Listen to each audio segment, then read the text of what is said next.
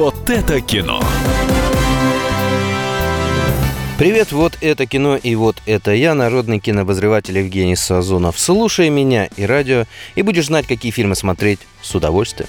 Начинаем, как всегда, с кассовых сборов прошлой недели. На первое место совершенно ожидаемо вырвался «Лед 2». На втором «Джентльмены» Гая Ричи, на третьем «Соник в кино». Далее идут «Хищные птицы», потрясающая история Харли Квин и нам знакомый «Холоп», который все еще зарабатывает, зарабатывает и зарабатывает. Наверное, уже превысил 3 миллиарда. Теперь о премьерах. Итак, первый фильм, который стоит посмотреть на этой неделе – «Яга. Кошмар темного леса». Вдохновение черпают теперь не только в биографиях великих героев, но и в прелести сказок. И на сцену выходит старая знакомая Баба Яга. Дети здесь пропадают давно, но их никто не помнит, словно их никогда и не было. Кто их уводит? Кто-то кому доверяют. Кто может легко зайти в дом. Это наша няня, она будет присматривать за Варькой. Итак, молодая семья нанимает опытную няню для новорожденной дочери. Отец и мать без ума от милой дамы, а вот старший сын все время видит ужасные странности новоявленной Мэри Поппинс. В итоге однажды сестра и няня просто пропадают. И самое страшное, что родители не помнят, что у них был младенчик. Как и многие другие семьи не помнят таких же ситуаций, а дети все пропадают и пропадают. Чем же закончится бой добро молодца со страшной бабой Егой, вы узнаете из этого фильма «Яга. Кошмар темного леса». Второй очень интересный фильм – это «Переводчики».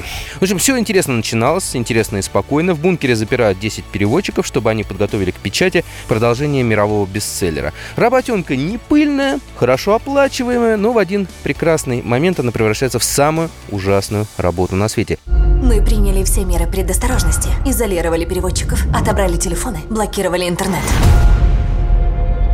Это не просто триллер. Это фундаментальный текст. Первые 10 страниц третьей книги Дедала уже не ваши. Заплатите в течение суток.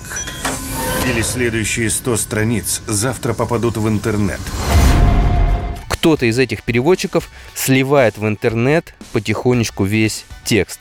Естественно, это миллиардные убытки. Чтобы сохранить деньги, э, свита писателя готова перевести всех несчастных переводчиков под корень, чтобы не осталось никого. Еще один интересный фильм «Просто помиловать». Готовьте пачку одноразовых платочков, рыдать вы будете много, ибо если этот фильм оставит вас равнодушным, то у вас нет сердца. А если вы поверите во всю эту историю безоговорочно, то у вас нет ума. Хотя авторы утверждают, что картина основана на реальной истории темнокожего юриста Брайана Стивенсона, который посвятил всю свою жизнь защите самых бедных и безнадежных преступников. Когда я начала во всем разбираться, казалось, будто я смотрю на реку с утопающими, не имея возможности помочь им. Ты же не бросишь дело? Нет, сэр.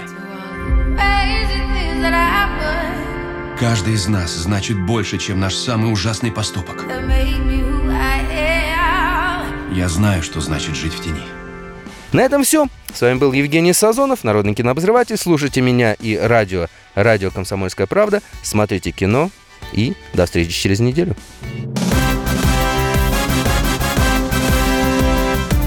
Вот это кино!